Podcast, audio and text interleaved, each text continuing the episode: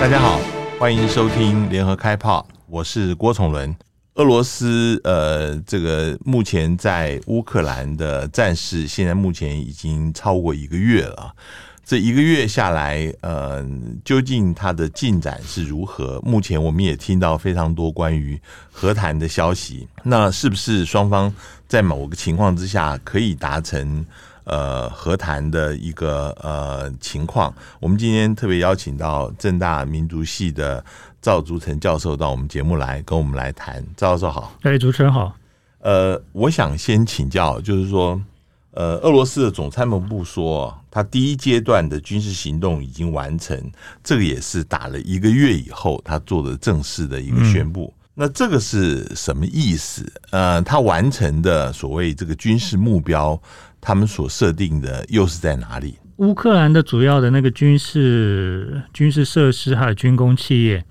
原则上俄方打击是由东向西一路这样子一路这样过去。那到目前为止，看起来就是该解决的应该都都差不多解决了。尤其像哈利科夫，呃，包括很重要的那个 T 八十的那个坦克生产、生产、生产的这样子一个工厂，还有比如像安东诺夫那个重型飞机的那个制造制造厂，还有关于就是乌克兰的飞各种的那个军事装备飞机。直升机的那种维修的那个厂房在西边的，几乎全部都都打光了。嗯，所以所谓的去军事化这一段，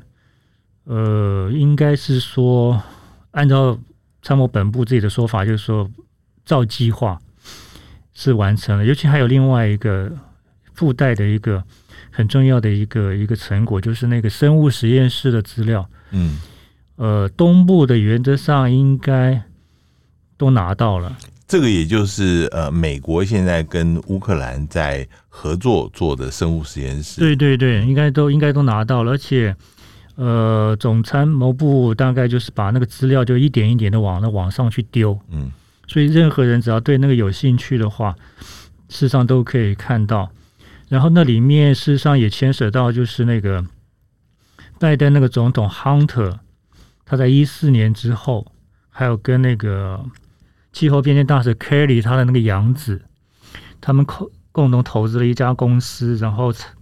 被认为有参与到这个这个计划计划里面去。嗯，那那个可能会可能会让那个美国共和党在那个以后的那个其中选举的过程中，他可能会拿来就是那个当做当做当做材料。嗯，那这件事好像那个福斯那个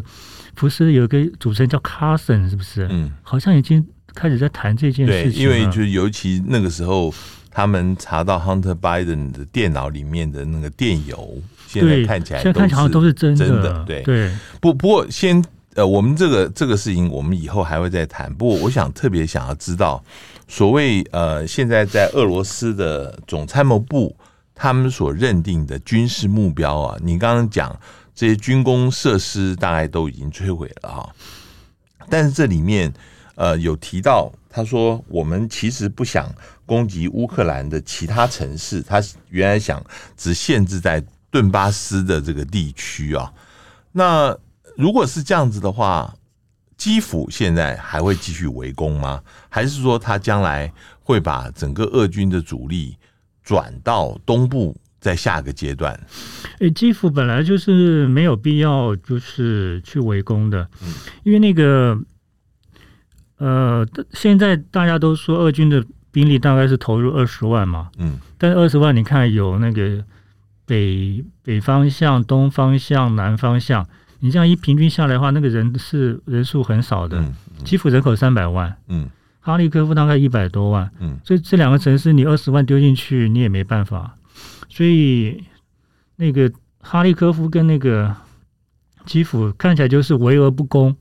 嗯。所以的主要的目标应该还是在南部跟那个跟东部那两个那两个地区。嗯，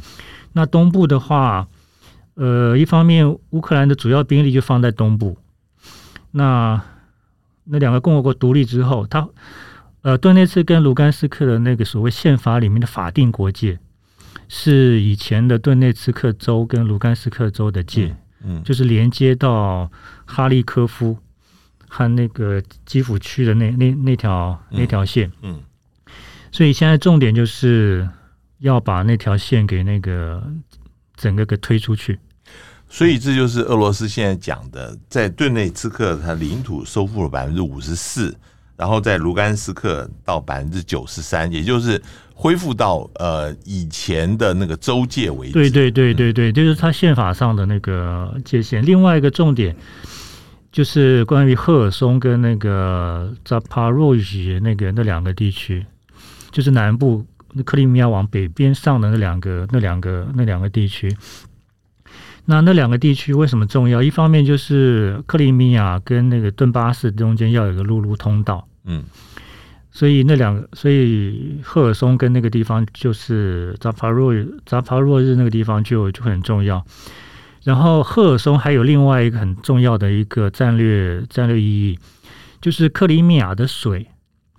很大部分是吃涅伯河的水。嗯，那涅伯河的水就是从赫尔松那边，从苏联时代就有一个水道，就专门供的。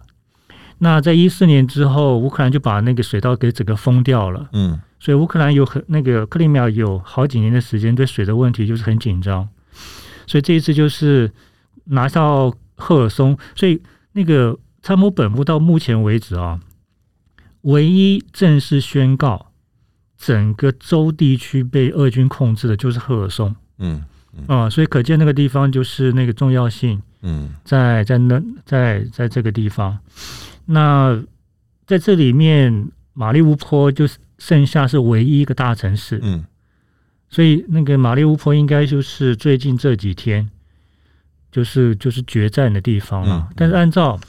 俄国的，就是那个军事记者在实地采访的情况，还有就是那个车臣那个总统，嗯，叫卡迪洛夫，他们的说法就是大部分的马利乌波市区已经已经被他们叫做光复了，所以可能只剩下小部分的区域，那个还在进行就是巷战，那个已经不叫巷战了，它就是逐栋逐层逐屋。一栋一栋把那个城那个建筑给摧毁了，给清光，嗯嗯，呃，给清光，嗯，因为俄军以前在那个叙利亚作战的时候有巷战的经验，但是叙利亚那房子是矮房子，嗯、平房，但是马利乌波市中心里面都是十几、二十几层的，嗯，嗯，所以那打下来就是很麻烦，非常非常麻烦。现在外面有一个说法说亚速营的大本营也是在马利乌波哦，那嗯。俄罗斯想要借占领呃马呃整个摧毁马里乌波的那个机会，把亚速营的势力根本拔除，是不是这样子？那个拔除真的是没办法，因为新纳粹这种东西在整个乌克兰事实上已经生有点生根的状态，尤其是西部，嗯，所以真的是没办法。但是把这种武装力量给那个摧毁是是一件非常非常重要的事情。那个俄军已经早就已经说明了，就是抓到亚速营的，直接送到后方去进行审判。嗯，就就是要进行进行审判。嗯、那个昨天我看那个战地记者，俄国电视台战地记者，就是跟着那个俄军进入到那个马利乌波市区的时候，那个看到了几个，就是占据了几个就以前亚速营的那个那个那个据点，那个地上满满的针。针筒跟那个美沙东，嗯。嗯，就他们有用药，就是用呃兴奋剂，对对对对对，嗯，嗯，那个电视直接拍出来了，上面就就是大大就是美沙东，都是都是药桶。现在当然，如果是用这样方法来做清剿的话，嗯，俄罗斯会不会担心？嗯，这个平民？在这里面受到伤亡的情况，尤其是呃，现在是说好像还有十万人居民在马里波没有办法出来，所以那个速度非常非常慢。嗯，如果说他不管那个十万人的话，那原则上就跟那个老美一样，就是狂轰滥炸，把整个东房炸平也就也就算了，也就算了。但是他现在就是呃。我想说明一下，就是在马利乌波真正作战的主力啊，不是俄国的正规，俄罗斯的正规军，嗯，是那个顿内茨克的部队，嗯，因为他们是当地人，嗯嗯嗯，当地人对当地比较比较熟，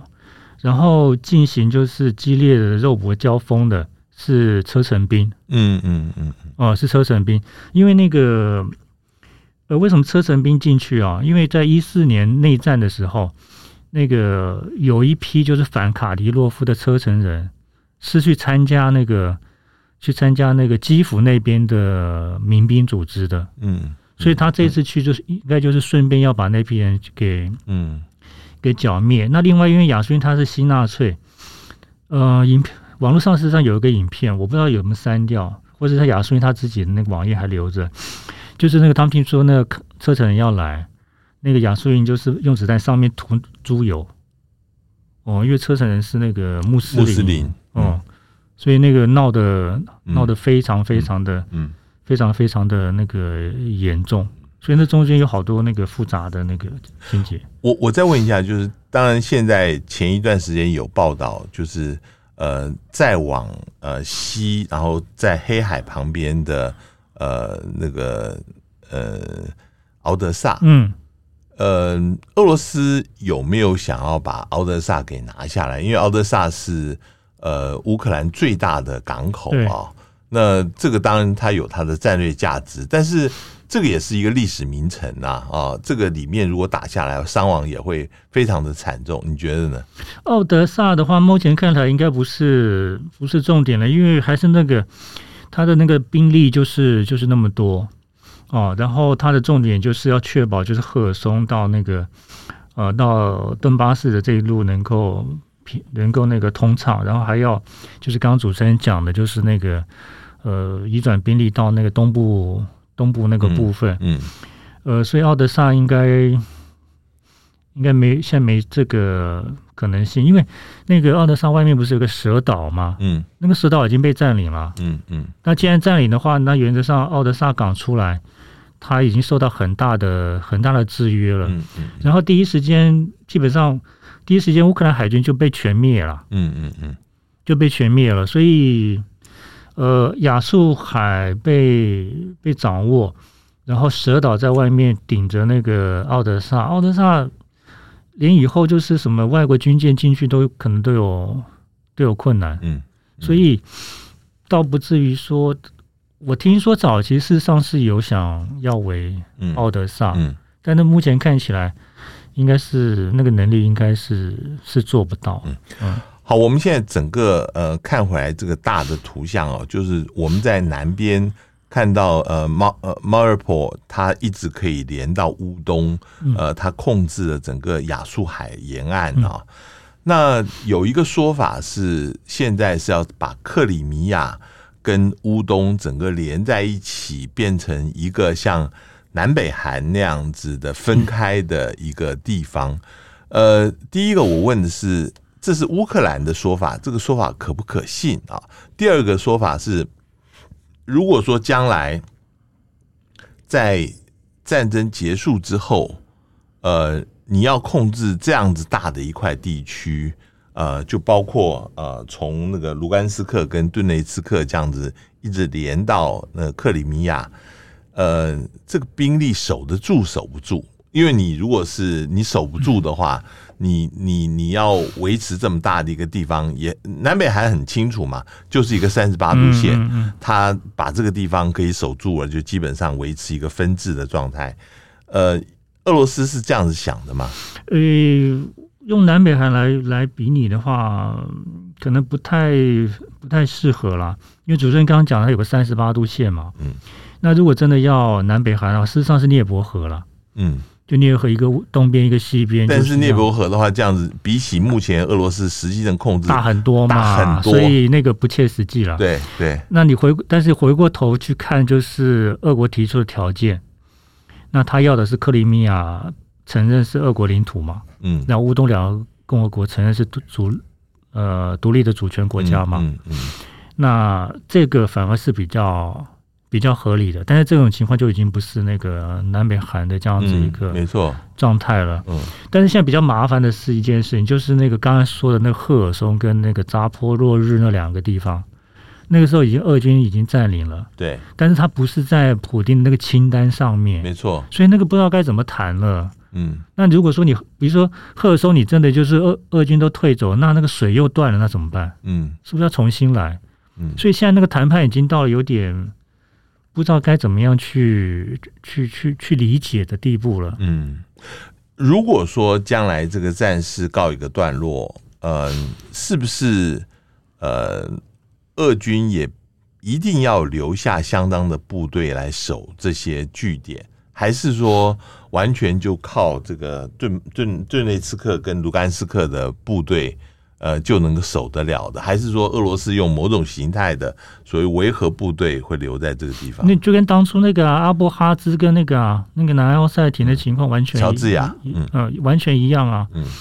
他既然是两个已经独立共和国，就跟这出兵一样，我。写封信，打个电话，请普京说我们这兵力不够，嗯，你派派人来帮忙帮忙维持。那那时候不一定要正规军了，那时候国民警卫队都可以做了。所以，所以将来如果是俄罗斯部队能够留在这两个独立共和国的话，这就是独立主权的行为行使。对，那个乌克兰也没有办法来干涉。对，对，现在比较大的问题是说，那个谈判谈到这个条件的话，那乌克兰不知道该怎么去去面对这个问题啊。现在乌克兰这边是讲他的呃，他是相对的条件，他可以接受他不加入北约，呃，他也可以接受克里米亚跟包括乌东这两个独立共和国将来的他也可以谈，但是他会要求这个谈完以后的协议要经过公民复决。啊，这个公民复决这里面学问其实就蛮大的，另外还有一个叫第三方保证，对。这两个条件加上来的话，是不是呃意味着这个和谈可能就很难谈成了？还不光这两个，还有一个叫做他公民投票结束之后还要修宪哎，啊还要修宪，对你国土领土要变更啊，什么东西的那个还要修宪。老实说啊，如果真的搞到搞到这一步的话，搞不好乌克兰自己打内战了，嗯，变成叙利亚那个那个样子了。你说泽伦斯基本身都站罩不住的，对对对对对，因为。那个右翼绝对坚决反对，而且我不知道他当一个总统，然后在他手上丢这些地，然后他怎么去当总统？嗯嗯，连连那个可能以前同情他的人，可能都没办法支持他，因为那个影响影响太大。像克里米亚那件事情，一四年之后，大家睁只眼闭只眼就算了，嗯，反正可能拿不回去。那但是我那个地图上面画还是画我。可是，如果你真的这样签下去，那个明显的是三大块就整个被拿拔掉，哦，那个大概没有任何一个总统敢敢签这个吧。所以现在谈判已经 还是我也不知道在谈什么。嗯嗯，因为俄方给那个条件非常高。嗯，那对乌方来说，任何一个人当总统也不可能。我不知道有谁会去签这个这个约。嗯，那是怎么？呃呃，而且而且很多人在讲，就是既然如此，何必当初？你如果说呃，你当时如果就 愿意可以跟俄罗斯谈的话，你呃到最后你还要在这个整个国土都变成焦炭的一个情况之下，又接受这个条件，那你不是？对啊，真的，而且那三百万人跑到外面去，那个一年两年是回不来的。嗯嗯，还包括国内互相跑来跑去的那些难民。那大家估计大概有一千万，你看这种情况怎么谈？怎么去投投公投？所以那个有点类似像谈判上的一个拖延的一个什么什么技巧之类的吧。好，虽然是这样子说哈，但是你反过来看，也有人讲说，俄罗斯现在也想要和谈，因为俄罗斯也快打不下去了啊。你的判断是怎么样？我们先从这个。死伤的数目来看好了，当然现在呃，俄罗斯的总参谋部他公布的数字说阵亡只有一千三百五十几个哈，可是北约的估计的数字是这个十倍，说从七千人到一万五千人的那个死亡的那个数字，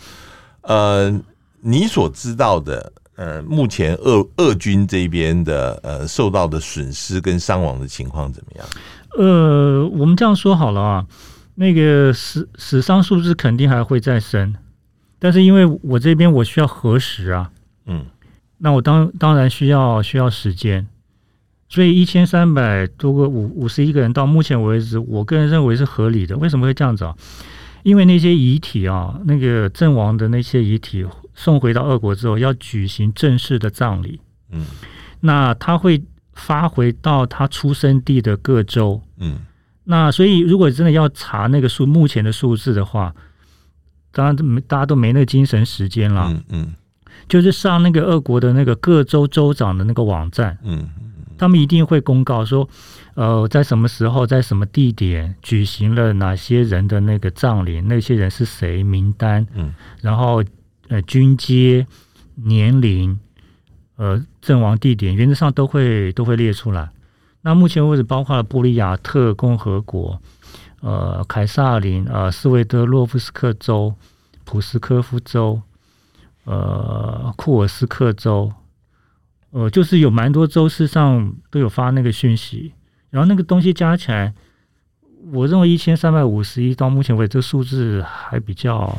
但是这个一千三百五十一是可能是各个地方已经接到这个死亡的这个呃，不管是遗体呀、或者怎么样的，可是在这就像你说的过程当中。有可能呃，陆陆续续还在处理。对对，应该是，应该是，应该是，所以绝对还会往上、往上、往上拉高，只是不知道到底有多高而已。那一三五一，我们可以把它当做是目前为止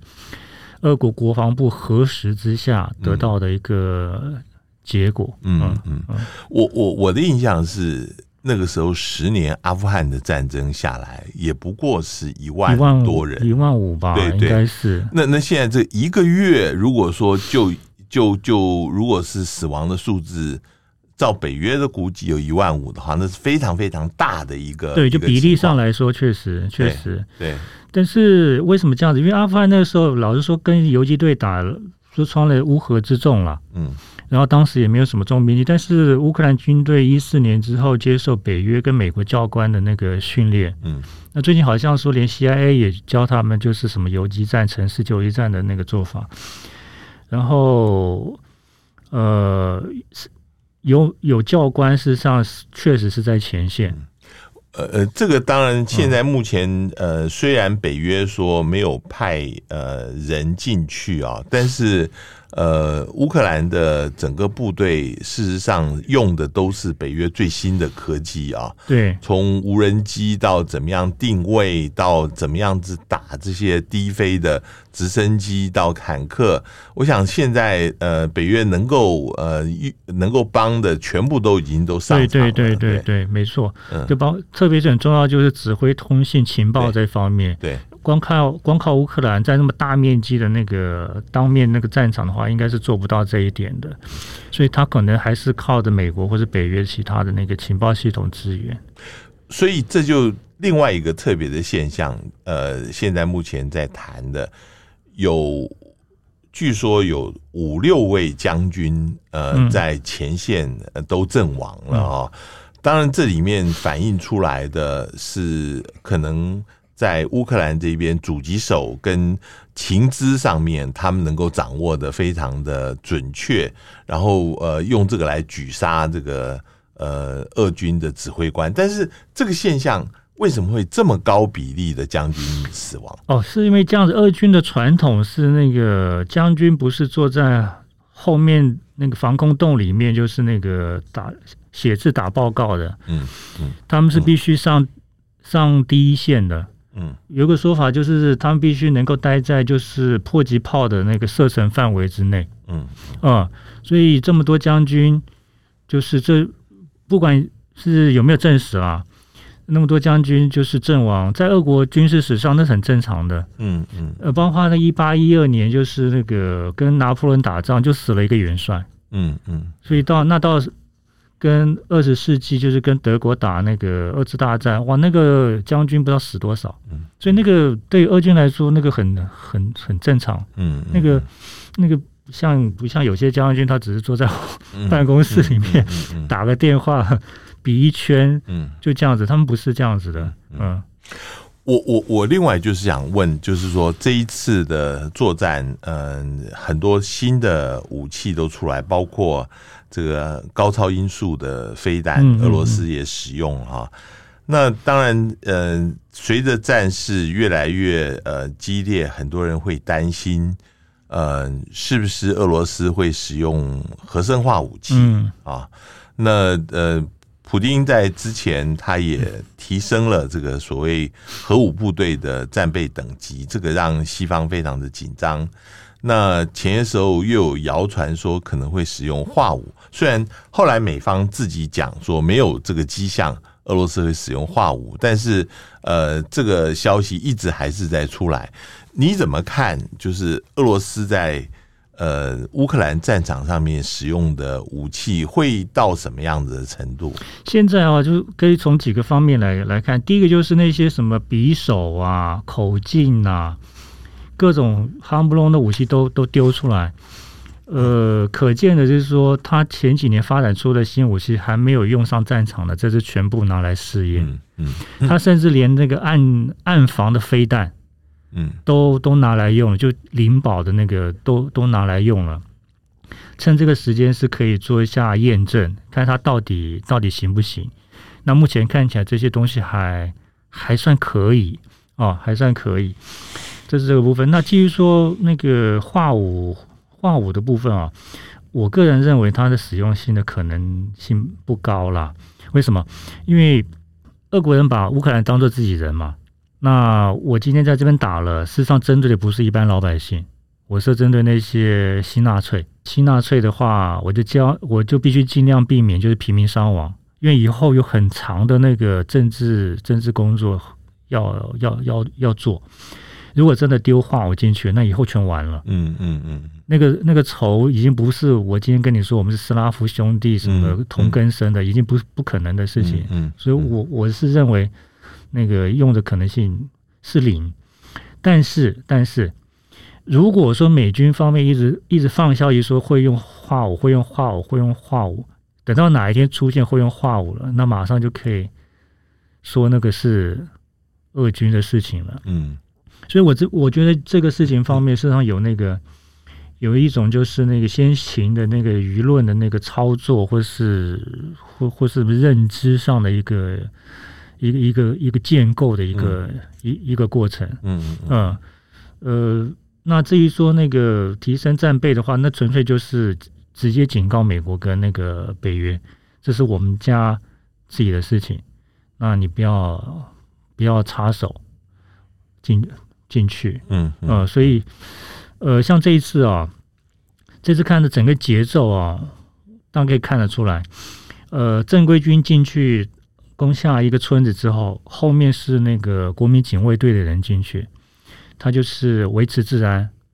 然后国民警卫队进去，同时是紧急救援部的人进去，就是卡车上带着所各种必要的那个民用物资，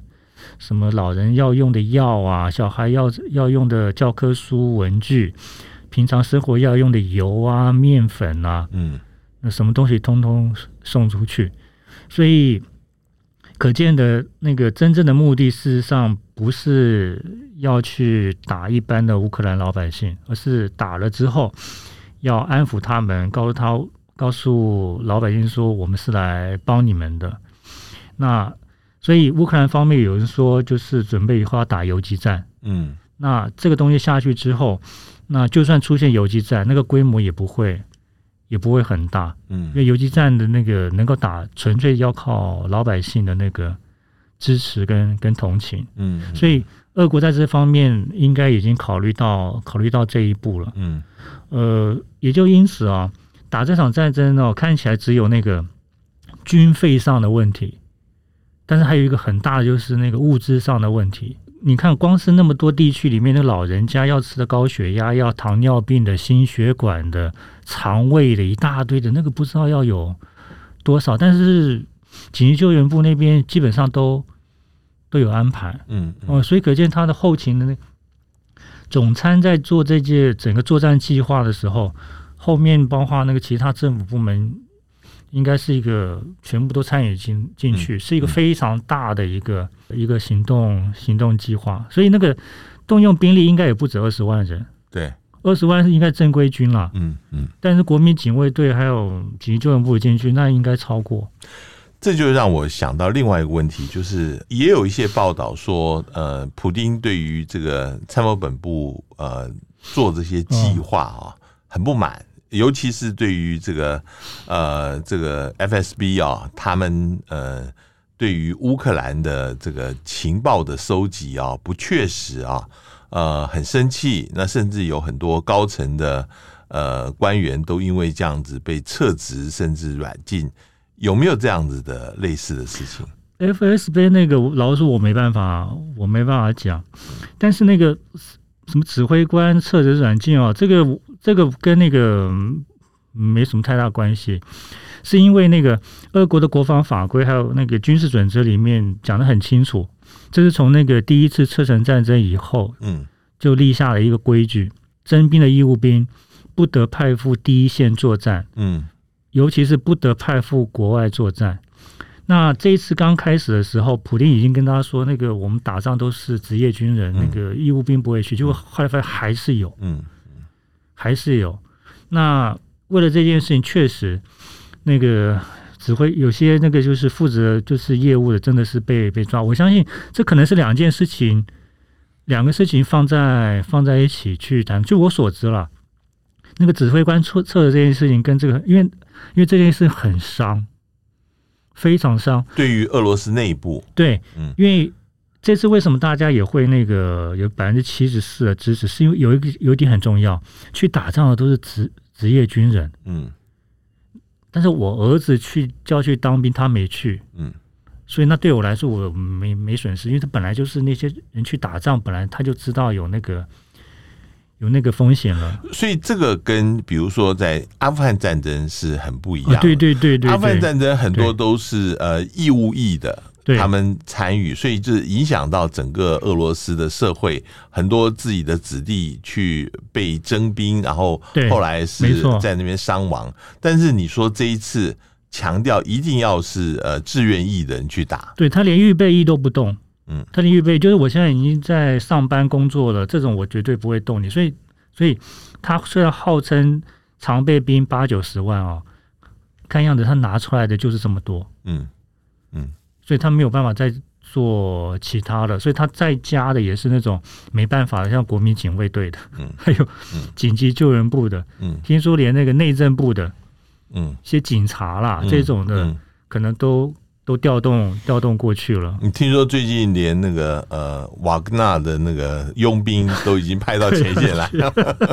那也可能要去跟亚速营作战吧。呃，我我我再回过来，就是和谈方面，我们一直看到泽伦斯基政府现在呃抛出很多和谈的讯息，那现在看起来。呃，欧陆国家包括法国跟德国，也希望能够赶快先停火，再撤军，然后能够和谈。呃，反倒是呃，美国其实一直没有谈到和谈的这些问题。前些时候，呃，拜登到这个北约参加峰会的时候，还一直强调这是一个长期作战的一个准备啊。你觉得现在这个？美国的打算是什么？是不是就像有些人讲，希望能够把这个战争延续越久越好，让俄罗斯能够陷在这个整个战争的泥沼里面，让他的国力、让他的军力不断的耗损。国力跟军力耗损，那当然是必然的。当初采取行动的时候，早应该也也算过了。你考虑下，现在现在最后不知道到底先垮的是欧欧欧盟还是？还是俄罗斯吧。嗯，现在现在目前看起来就是俄国跟乌克兰在那边焦灼，但是因为这种焦灼是形成最大的那个损失的，事实上应该是欧洲吧。嗯，包括它的什么食那个那个食物、天然那个能源，还有全面各方面的。因为欧洲现在它第一个经济制裁自己就会受到伤害，对，然后再加上现在目前的油气的那个呃的关系，呃，俄罗斯没有说不卖油气，但是说现在要你用卢布来偿还，呃，来来来买，这个对于欧洲来讲也也是会变成很麻烦的事情。所以欧洲最近不是说就是不会啊，不要用卢布啊，嗯、但是俄国直接告诉你了。那个我供应欧洲的这种能源不会是免费的，嗯，哦，不是说免费，所以现在反而变成是说，俄国跟那个乌克兰在打仗，军事上面可能是那个乌克兰跟俄罗斯在较劲，但是另外一个更大层面的，就是那个经济的那个整体的国家状态变成俄罗斯跟跟欧洲跟欧洲，那置身事外的那个叫做叫做美国，嗯，所以你看那个。那个欧洲国家真的是巴不得就是赶快赶快就是战争就是停下来，嗯，呃，但是美国 美国好像巴不得他 他继续那个继续继续打打下去，嗯嗯嗯，然后拜登不是一直承诺嘛？就是那个天然气我可以给你，这不根本不可能缓不济急，即使是美国。第一个，美国的天然气贵；第二个是，它现在根本也没有接收站可以接收嘛，对，不对？所以我不知道这怎么样讲了。美国搞的这个，其实受伤最深的可能是欧洲啊，嗯，真的，嗯，因为俄国自己是粮食的生产大国啊，嗯，他自己本身又有天然气啊，嗯，所以是真的，你那个肚子吃得饱，然后那个。那个能源没有什么问题，他自己关起门来，就算我倒退个五年十年，我再过五年时间我又回了活过来了，哇，那可是那欧洲这样不得了了。欧洲如果真的到处盖那个大圆筒，哇，那怎么办呢？还有包括那个你从美国弄美国加拿大弄那些那个什么液化天然气，你要你要做多少船呐？搞不好搞不好那些订单全部去丢给中国去做那个船。大家现在在想，就是说这个事情会不会延续很久？但是我看到几个欧洲国家都一直在强调，呃，一旦如果是呃停火，俄罗斯撤军的时候啊，那经济制裁就会解解除。那欧洲当然希望能够赶快把经济制裁解除，回到原来的状态。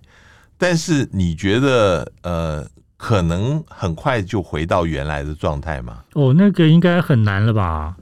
那个应该很难了。尤其哦，就是呃，俄国有句话，就是说只有在危难的时候才知道谁是朋友。嗯，那那已经可以分得出来了，有些是朋友，嗯，有些不是敌人，但是有些已经是已经是敌人了。嗯，那些站跟美国战队站边在一起的，那肯定，要么不是朋友，要么就是。就是敌人，嗯嗯，所以以后那个俄罗斯跟欧洲关系可能会可能会有新的新的发展，嗯。啊，应该啊，俄国可能也真的认透了，就是他再怎样去认为自己是欧洲人，大概大概还是没有办法被被接受。嗯，我我最后想问你，就是说，呃，拜登总统在星期六呃波兰的一个演讲里面特别提到。呃，他说这个不能再让普丁呃继续掌权下去。他之前也把普丁叫呃叫成战犯啊。那大家就在猜，这是是不是就是呃美国想要在后面策动，要来政权更迭啊，把普丁的政权基本上要要把它呃弄掉。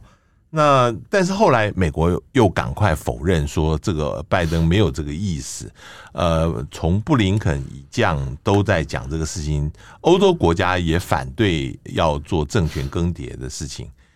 嗯，拜登真的是失言吗？还是说美国私底下是有这个意思？我的观察是，拜登就一向一向很讨厌普丁啦。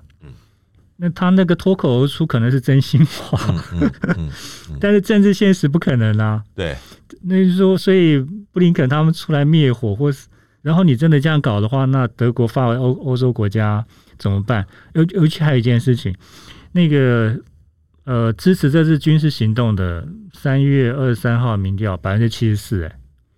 然后普丁的那个民调三月十五号最新一次的百分之七十四，嗯。那这种这种民意支持度，他怎么跟俄罗斯说赶快把他给把他给推翻？当然，有些俄国人当然也就有自己的意见，但是明显的那个不是多数。嗯嗯、呃，所以只能说啦，就是普京这个话就是火上加油啦。嗯嗯，反而就拿回过头来跟俄国人看，跟我说，你看我们总统现在做这样，然后那个拜登，嗯，美帝就一直想要 推翻他。嗯。嗯嗯反正可以拿来当宣传。嗯，其实呃，欧洲国家其实也根本不愿意做到这个程度。你如果被绑上呃美国这个战车，嗯、呃，真的要跟俄罗斯要全面开战的话，这个俄罗呃，这个是欧洲国家绝对不愿意的嘛。那个像这一次，如果真的那个战争结束之后啊，整个欧洲大陆，整个欧洲大陆具有真正的作战经验、大规模兵团作战经验。嗯汉能力的只有俄国，那你说那个德国、法国那种部队，还有那个波兰那个部队，到时候如果真的打仗的话，他怎么跟那个俄国的部队去打？所以这次那个战争拖越久啊，老实说对那个俄国部队也也有好处。嗯，因为战争是那个越打经验越越丰富啊，他的那个他的那个心理状态会更那个更更更调整。嗯，所以。那个拖太久，对军队来说也不一定是个坏事啦。今天非常谢谢呃赵传教授呃接受我们访谈，就是现在目前战事进行了一个月啊，这个情况仍然不是这么清楚。不过谢谢赵教授，哦，谢谢主持人，谢谢，也谢谢各位听众的收听，我们下次见。上网搜寻 VIP 大 U 点 .com 到联合报数位版看更多精彩的报道。